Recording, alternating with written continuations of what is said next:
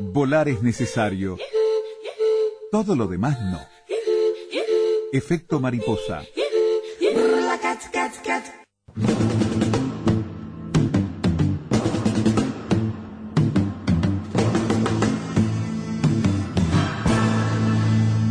His name was Cain. He had a horse along the countryside. I saw him ride.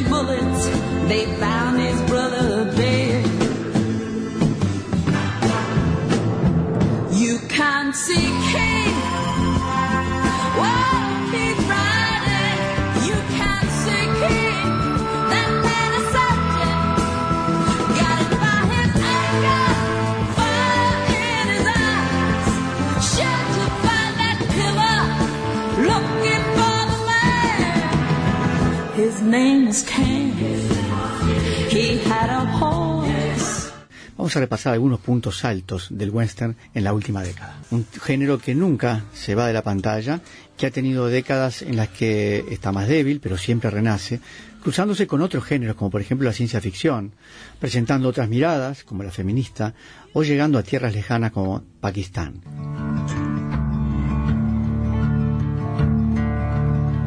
There ain't no grave can hold my body down.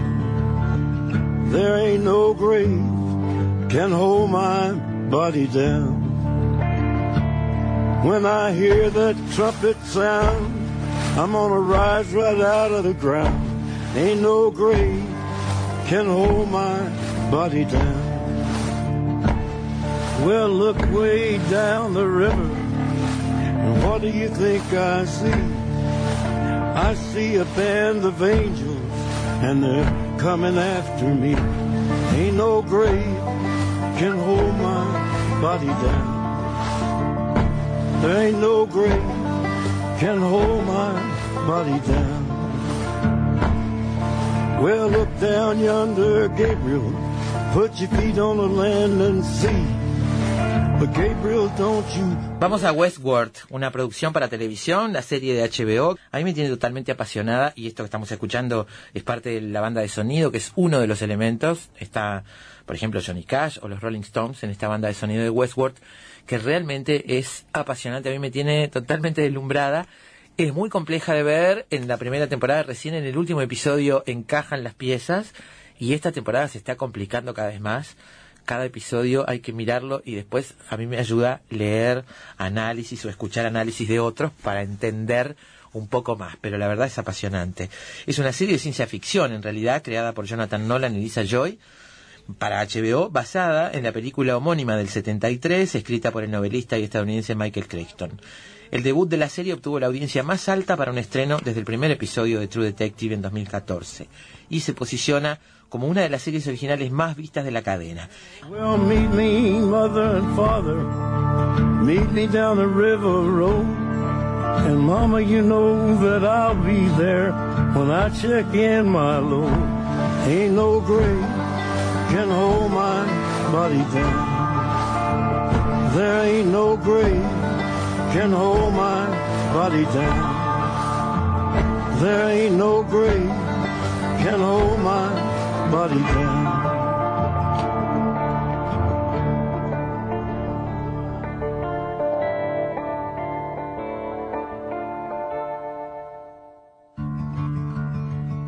Descrita como una odisea oscura sobre el amanecer de la conciencia artificial y el futuro del pecado, La serie cuenta la historia de un parque temático futurista llamado precisamente World que ofrece a sus visitantes la oportunidad de experimentar el salvaje oeste en un vasto terreno que incluye la ciudad fronteriza de Sweetwater y que los robots cumplen cada una de las peticiones de los humanos sin importar qué tan perturbadoras sean.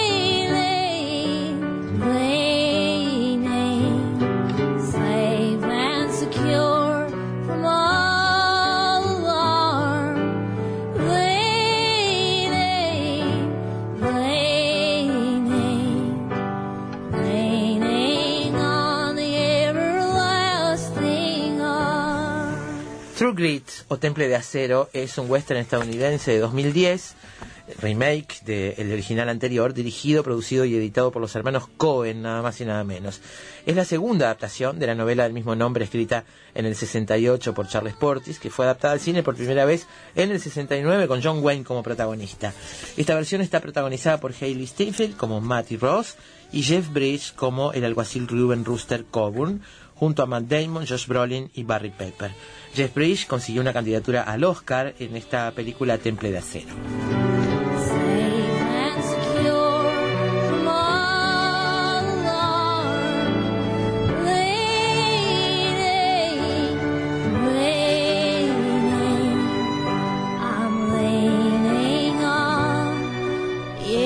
En esta película, Matty Ross es una enérgica chica de 14 años que contrata a Cockburn, un alguacil alcohólico de gatillo, fácil, después de que un forajido llamado Tom Cheney asesina a su padre.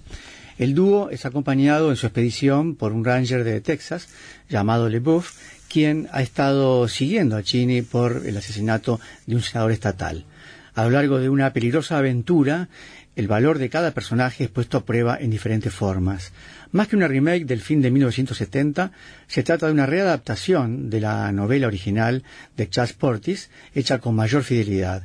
En sus mejores momentos, los hermanos Cohen siguen demostrando por qué son dos de los más brillantes cineastas de la actualidad.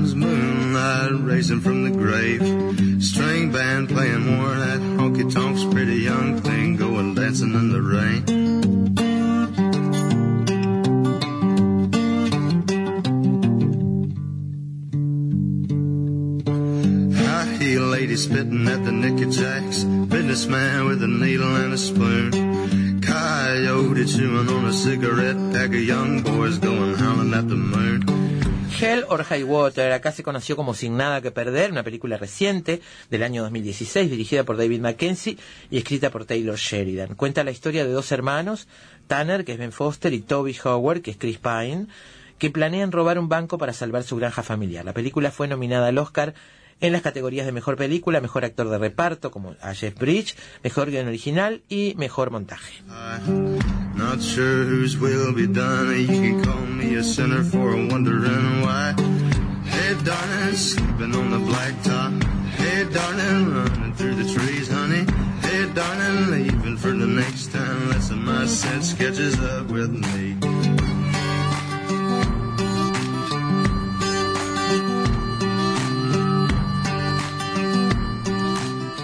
Tanner y Toby, un excéntrico, un excéntrico y el otro padre divorciado, se proponen atacar el mayor número de bancos de Texas en un breve periodo de tiempo. Su objetivo es reunir la cantidad de dinero necesaria para no perder la granja familiar, incluyendo un pozo petrolero, que el banco les reclama por impago y que es lo único que tienen y por lo que han luchado toda su vida. El plan, pagar al banco con la misma moneda. Eso sí, será una carrera contrarreloj porque los Rangers de Texas, con el veterano Marcus Hamilton, que es Jeffries a la cabeza, están pisándoles los talones y no se darán por vencidos hasta que los atrapen. mbanza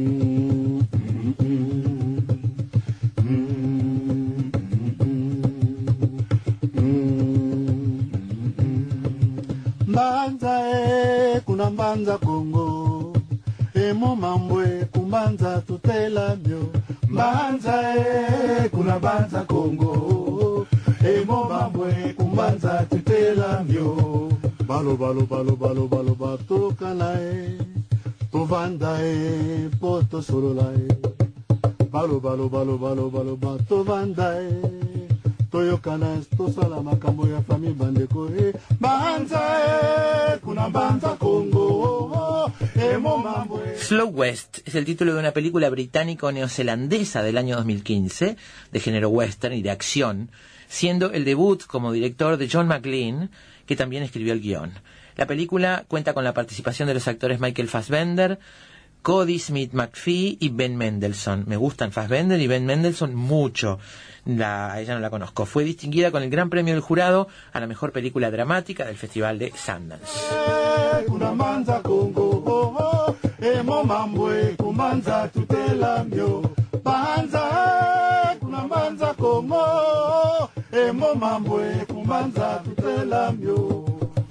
Slow West sigue a un joven escocés de 17 años, llamado Jay Cavendish, en un viaje a través de la frontera occidental de Estados Unidos a fines del siglo XIX en busca de la mujer que ama, mientras que es acompañado por un forajido misterioso llamado Silas, que es Fassbender.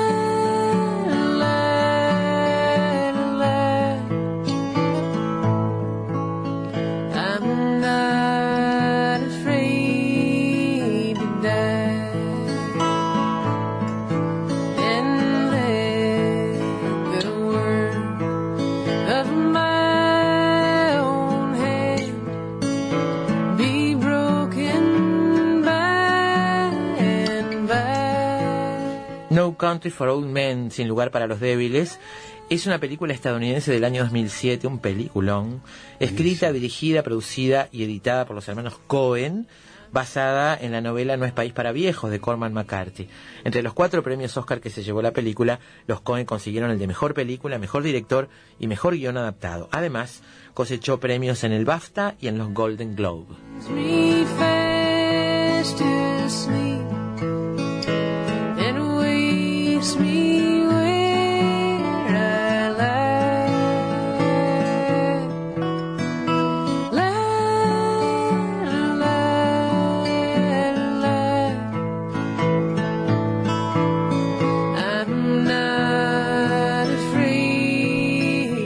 La película es protagonizada por Tommy Lee Jones, Javier Bardem y Josh Brolin y narra la historia de un hombre que se topa con una fortuna que no le pertenece, lo que resulta en un drama que entrelaza los caminos de tres hombres en el desértico paisaje del oeste de Texas en los años 80. Reaparecen temáticas de destino, conciencia y circunstancias que los hermanos Cohen habían tratado previamente en Blood Simple y Fargo.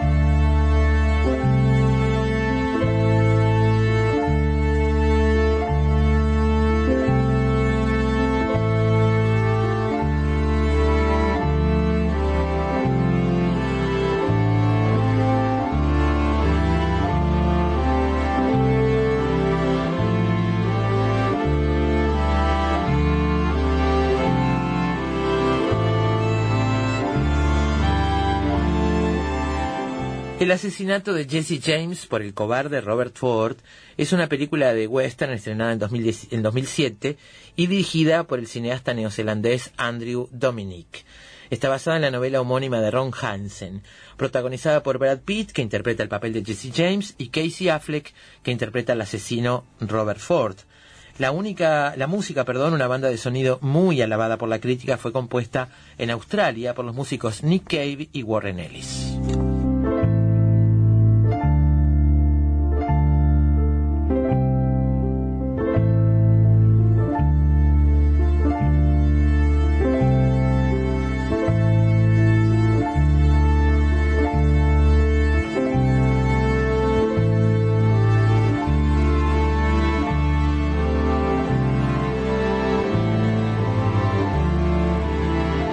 La película fue filmada en 2006, no se estrenó hasta septiembre de 2007.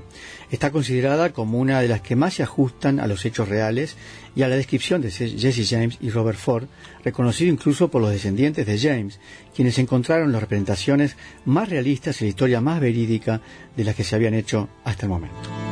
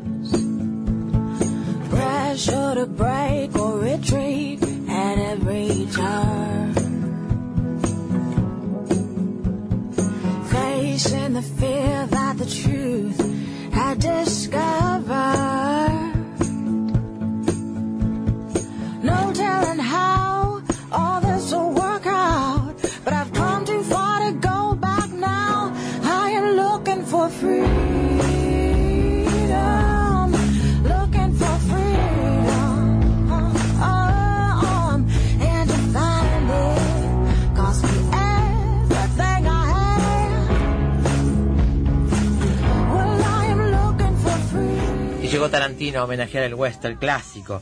Django sin cadenas, estadounidense, 2012, escrita y dirigida por Tarantino, con un amplio reparto encabezado por Jamie Foxx, Leonardo DiCaprio y Christoph Waltz. Ganó dos Oscar a Mejor Guión Original y Mejor Actor Secundario para Waltz. La historia se desarrolla en Texas en 1858, tres años antes de estallar la Guerra de Secesión.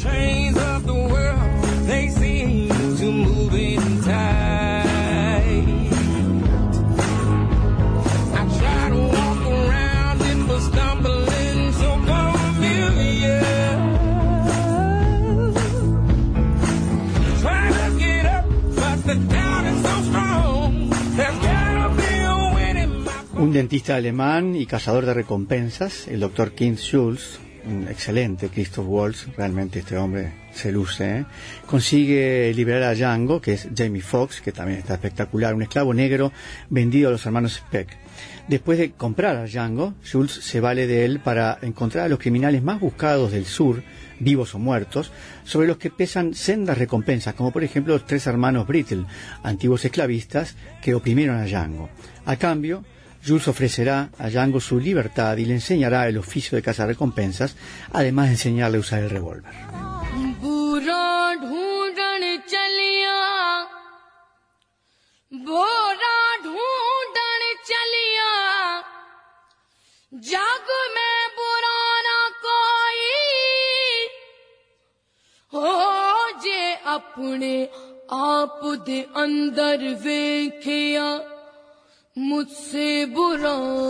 Bueno, hay que prestar atención a este título. Se llama My Pure Land, una nueva película que se estrenó en 2017 sobre tres mujeres en zonas rurales de Pakistán que defienden su hogar de los bandidos.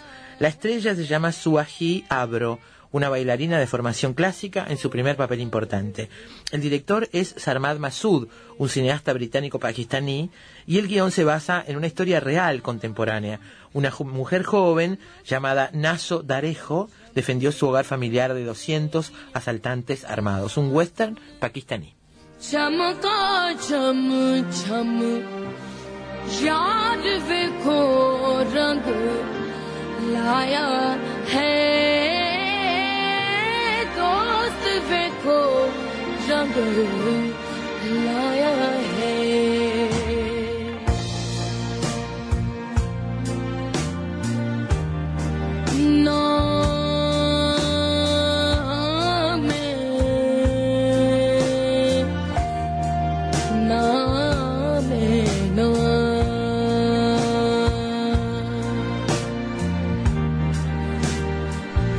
Repasábamos algunos, unos cuantos western modernos eh, apoyados en las siguientes fuentes: highnovariety.com, squire.com, bbcamerica.com, washingtontimes.com.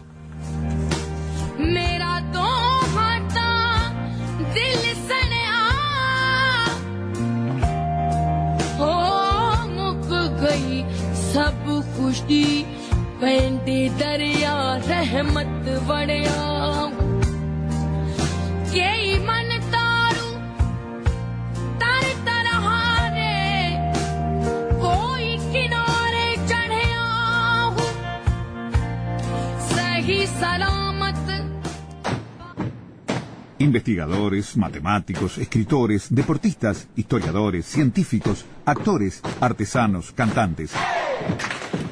Todos ellos, desde cualquier parte del mundo, se encuentran todas las tardes en Efecto Mariposa. Siempre sabremos cómo empieza, pero nunca cómo termina. Sorprendete con nosotros. Efecto Mariposa.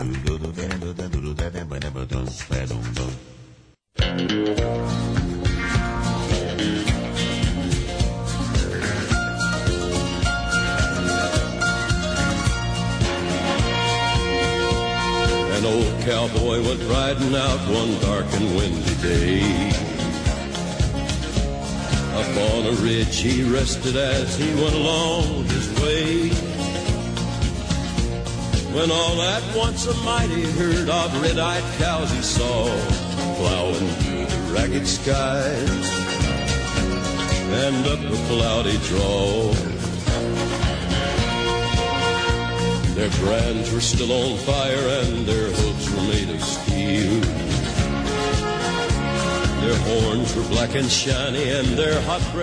¿Cuántas veces hemos dicho en este programa que los niños uruguayos, por lo menos los de nuestra generación, crecimos conociendo mucho más la historia de la conquista del oeste que nuestra propia historia? Jugábamos a vaqueros e indios, jugábamos a eso cuando éramos niños, se vendían los disfraces, se vendían las armas de plástico eh, y reproducíamos lo que veíamos en televisión y lo que veíamos en el cine. Esa historia que Hollywood construyó tiene, por supuesto, mucho de mito, eh, muchos mitos que se arrastran por allí y hay gente que ha estudiado muy en profundidad cómo Hollywood, cómo el cine ha reflejado esa historia que nosotros conocemos parece desde aquí también. Creo que si un día nos dejaran en algún pueblo del oeste sabríamos perfectamente dónde queda cada cosa. En algún pueblo de aquel lejano oeste que nos trajo Hollywood. Vamos a conversar con Gregorio Doval, que es escritor, editor español, nació en Madrid en el año 1957, es licenciado en Ciencias de la Información, estudió psicología, filología, sociología, es autor de muchos libros de divulgación histórica, así como guionista y director de programas de televisión. Eh, algunos de los títulos de Doval, El salvaje oeste, Los cowboys, Breve historia de los indios norteamericanos, entre otros títulos este, que, ha, que ha escrito. Hola Gregorio, buenas tardes, ¿cómo estás? Muy buenas tardes, muy bien, gracias.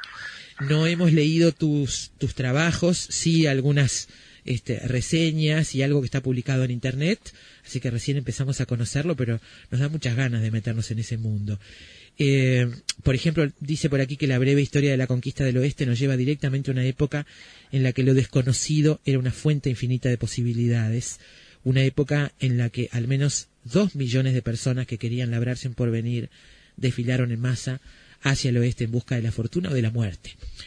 Para empezar, me gustaría que nos dijeras qué es en esa época, a qué se considera el salvaje oeste o el lejano oeste.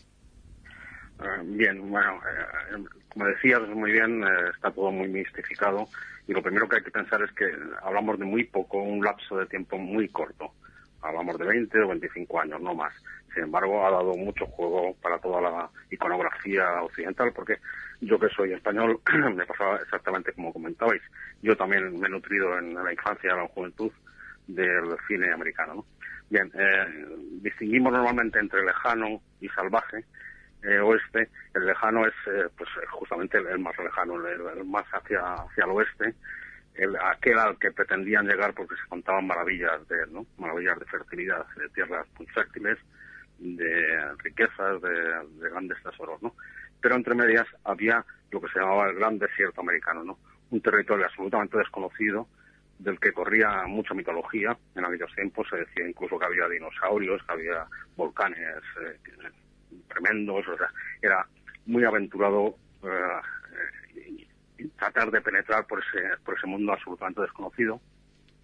Pero claro, eso solo lo podían afrontar miles de personas que, bueno, pues que no tienen nada que perder, en realidad no les importa jugarse todo, ¿no?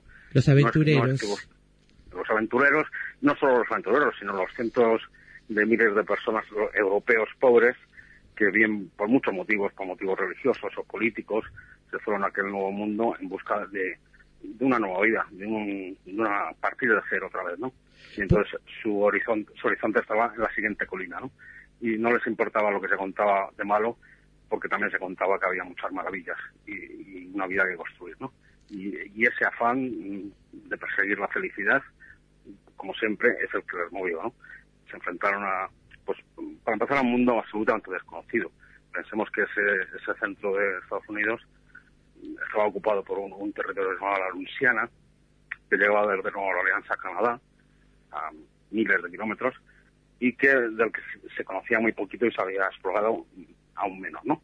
Pero sí había una, una primera riqueza muy conocida, que es la fauna, ¿no? La fauna nos daba, eh, les daba la posibilidad de buscar pieles que entonces eran cotizadísimas en, no solo en Estados Unidos, sino en Europa, en todo el mundo occidental, ¿no? Ahora, era una fuente antes de ir a, a- a la búsqueda de pieles y a, y a los distintos personajes, políticamente, ¿en qué situación estábamos en ese momento? Estamos hablando del principio del siglo XIX. El mapa político, este, cómo, digamos, cu- ¿cuál es- cuál era el momento histórico políticamente hablando? Sí, Estados Unidos se estaba formando. Ah, en 1783 se había independizado de Gran Bretaña tras una guerra cruenta de independencia y las, las originarias 13 colonias, 13 asentamientos de colonos fundamentalmente británicos, pero también holandeses, alemanes, escandinavos, habían empezado a expandirse hacia, hacia el oeste porque la, la tierra del, del este americano, norteamericano, no era demasiado fértil y además la agotaron enseguida, ¿no? Al, al desbrozar los bosques, la erosión se llevó la tierra y vieron que no, no daba suficiente para alimentar a toda la gente, ¿no? Entonces buscaron la salida natural, que era ese inmenso territorio del que poco se sabía, hacia el oeste, ¿no? Pero en, en un par de décadas cubrieron casi todas esas comarcas inmensas y tropezaron con la primera, el primer obstáculo que era la cordillera de los Apalaches, ¿no?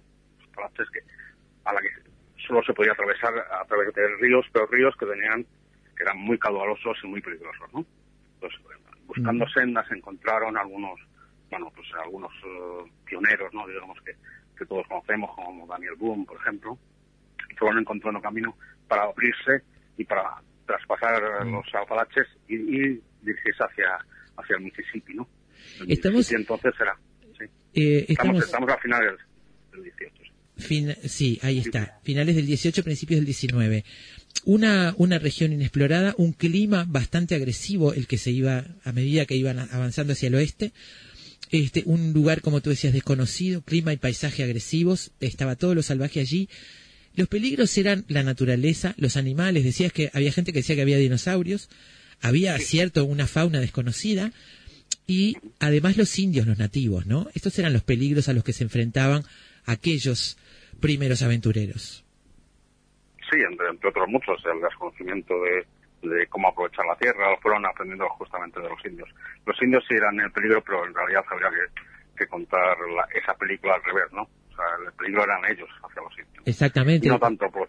Te- Exacto, sí. En tu trabajo hay un, un énfasis en especial en, en esa parte, ¿no? En lo que ha sido este, esta colonización para los nativos y hay un trabajo importante que has hecho hasta hasta la- los últimos episodios que son bastante recientes, ¿no? Sí, sí. Eh, bueno, pero no solo porque me son simpáticos, sino porque eh, justamente son los grandes olvidados y los que sufrieron antes que, que cualquier otro colectivo eh, esta pasión colonizadora, ¿no?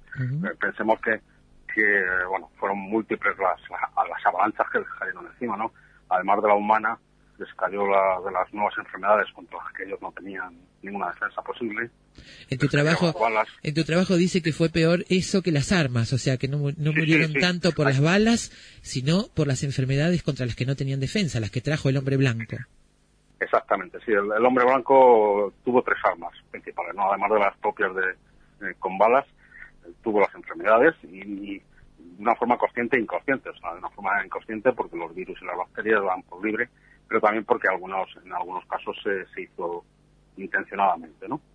Pensemos, por ejemplo, que el, mito de, de o sea, la, la obsesión era que ese territorio les tenía que pertenecer porque no tenían otra salida y había que desalojar a todo lo que a todo lo que molestase, por así decirlo.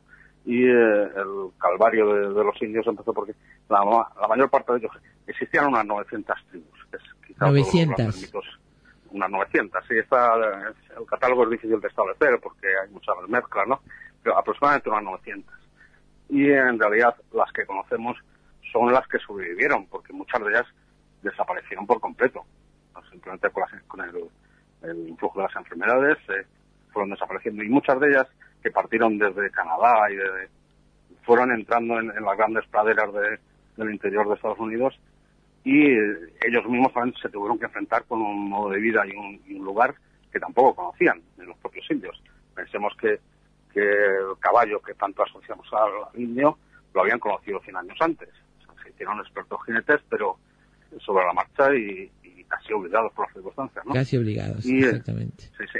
O sea, por ejemplo, los Sioux, los, los que el cine ha proclamado como los grandes dominadores de las praderas, provenían de Canadá y se tuvieron que aclimatar aquí, ¿no?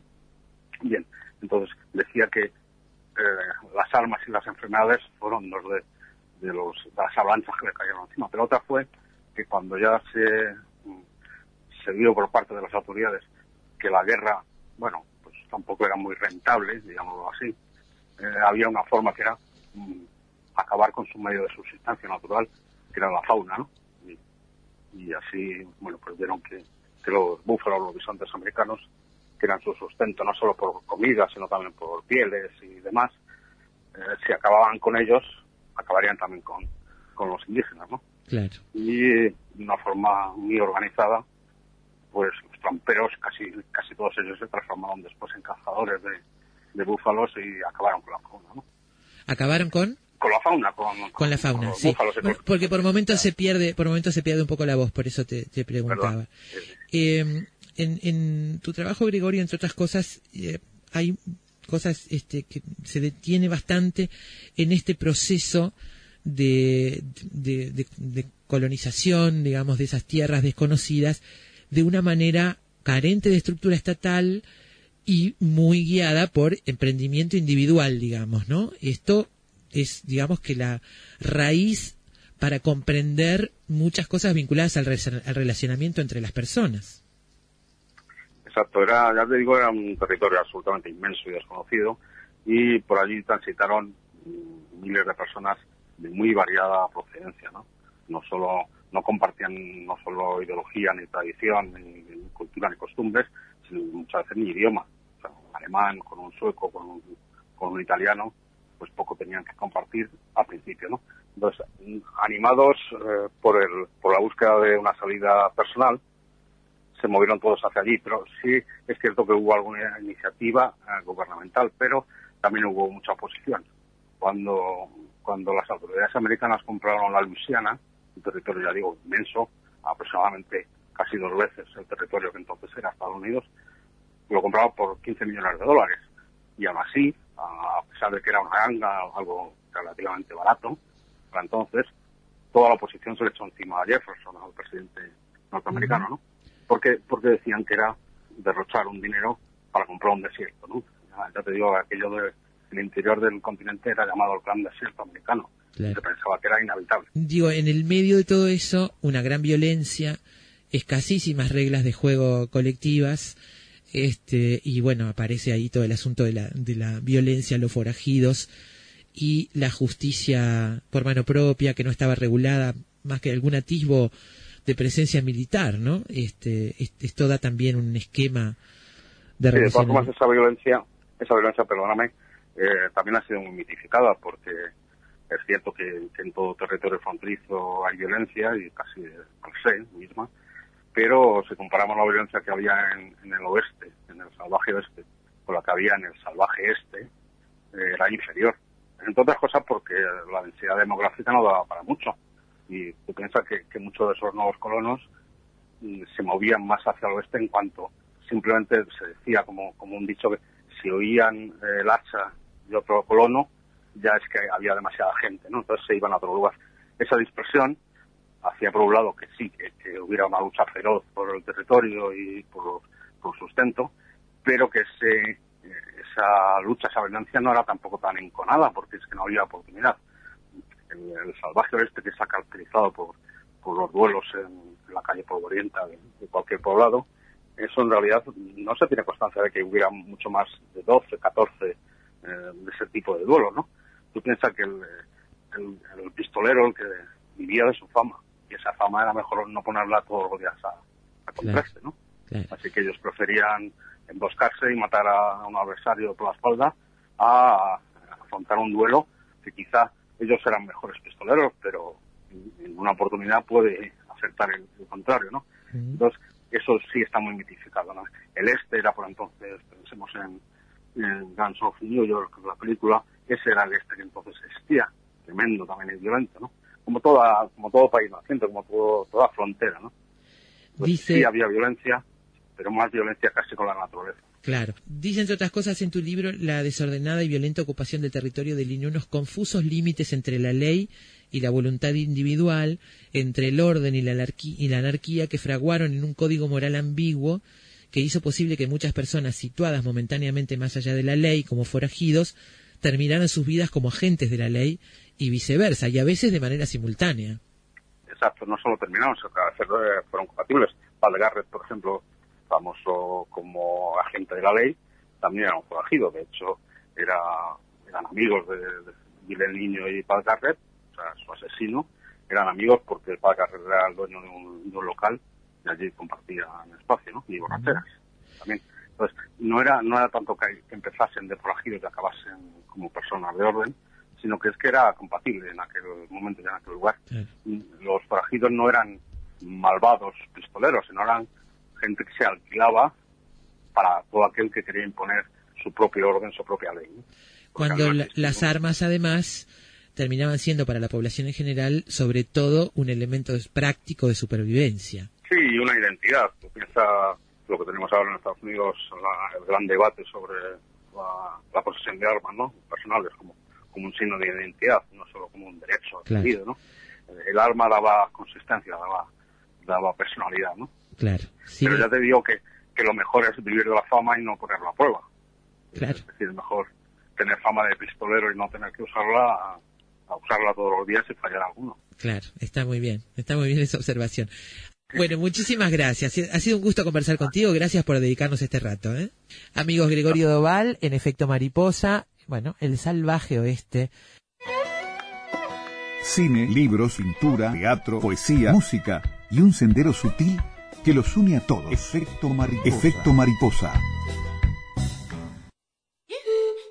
Volar es necesario. Todo lo demás no. Efecto mariposa.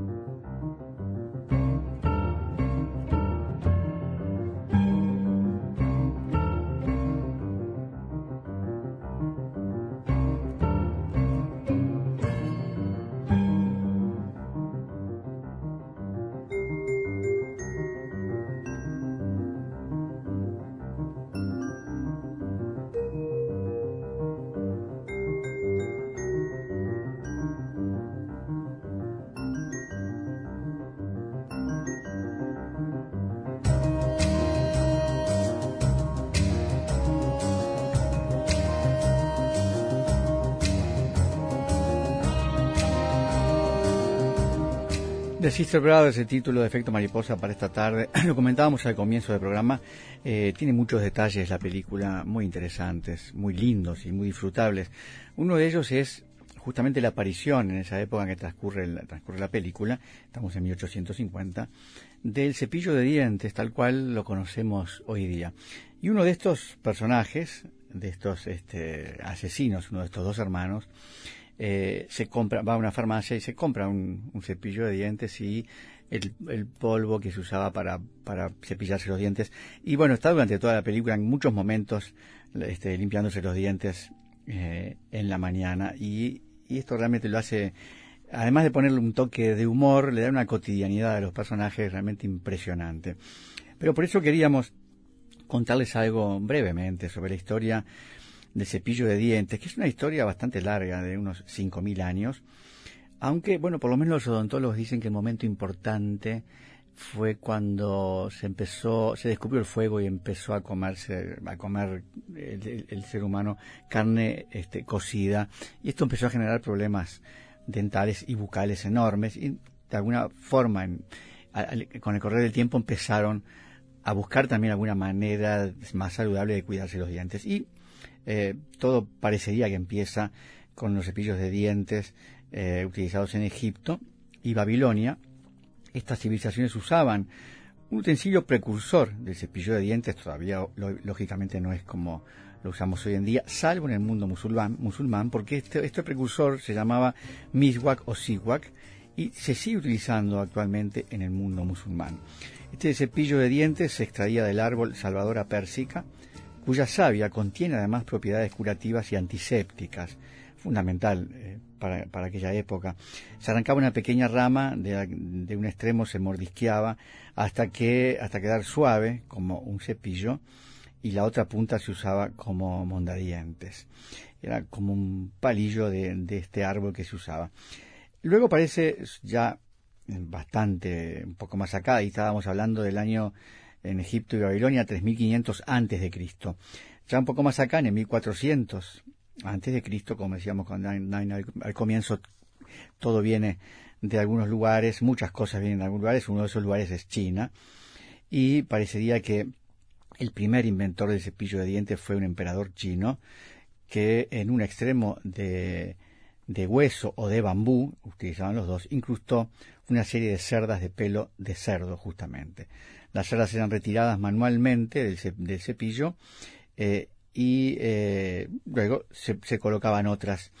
Eh, luego este, este mismo cepillo fue de alguna forma este, llevado a Europa y allí los europeos cambiaron la cerda del cerdo por la de caballo, que era como más, más suave. Eh, fueron los mercaderes occidentales que llevaron, estamos ahí hablando en Europa del año 1720 y algo, 1700 y poco.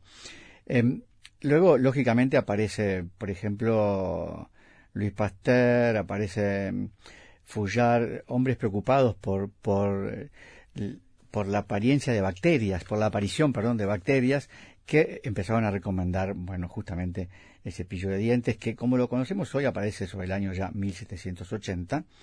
Eh, eh, lo inventa un tal William Addis, que es considerado el inventor europeo del cepillo de dientes moderno. Addis fue eh, encarcelado al ser condenado por una serie de disturbios públicos y en Europa, como decíamos recién, para higiene dental se utilizaba un trapo, a veces se empapaba en sal, se usaba también ese palillo que decíamos, pero sobre todo un trapo, a veces humedecido en sal. Y eh, Addis decidió una noche robar un hueso de pollo, eh, allí estaba él el- en la cárcel, en cuyo extremo hizo un orificio que llenó de cerdas. Y al salir de la prisión, el propio William Addis decidió comercializar su cepillo y su legado continuando este, este invento continuado después por su hijo eh, y de alguna forma eh, es una marca de cepillos que todavía eh, aparece hasta nuestros días, hasta nuestros días, que es la marca Winston Toothbrushes. Eh, esta es la historia rápida, muy rápida, del cepillo de dientes. Gente querida, se nos terminó el programa por hoy. Seguimos mañana viernes. El título de hoy fue The Sister Brothers, una película que recomendamos calurosamente. Chau, chau, hasta mañana.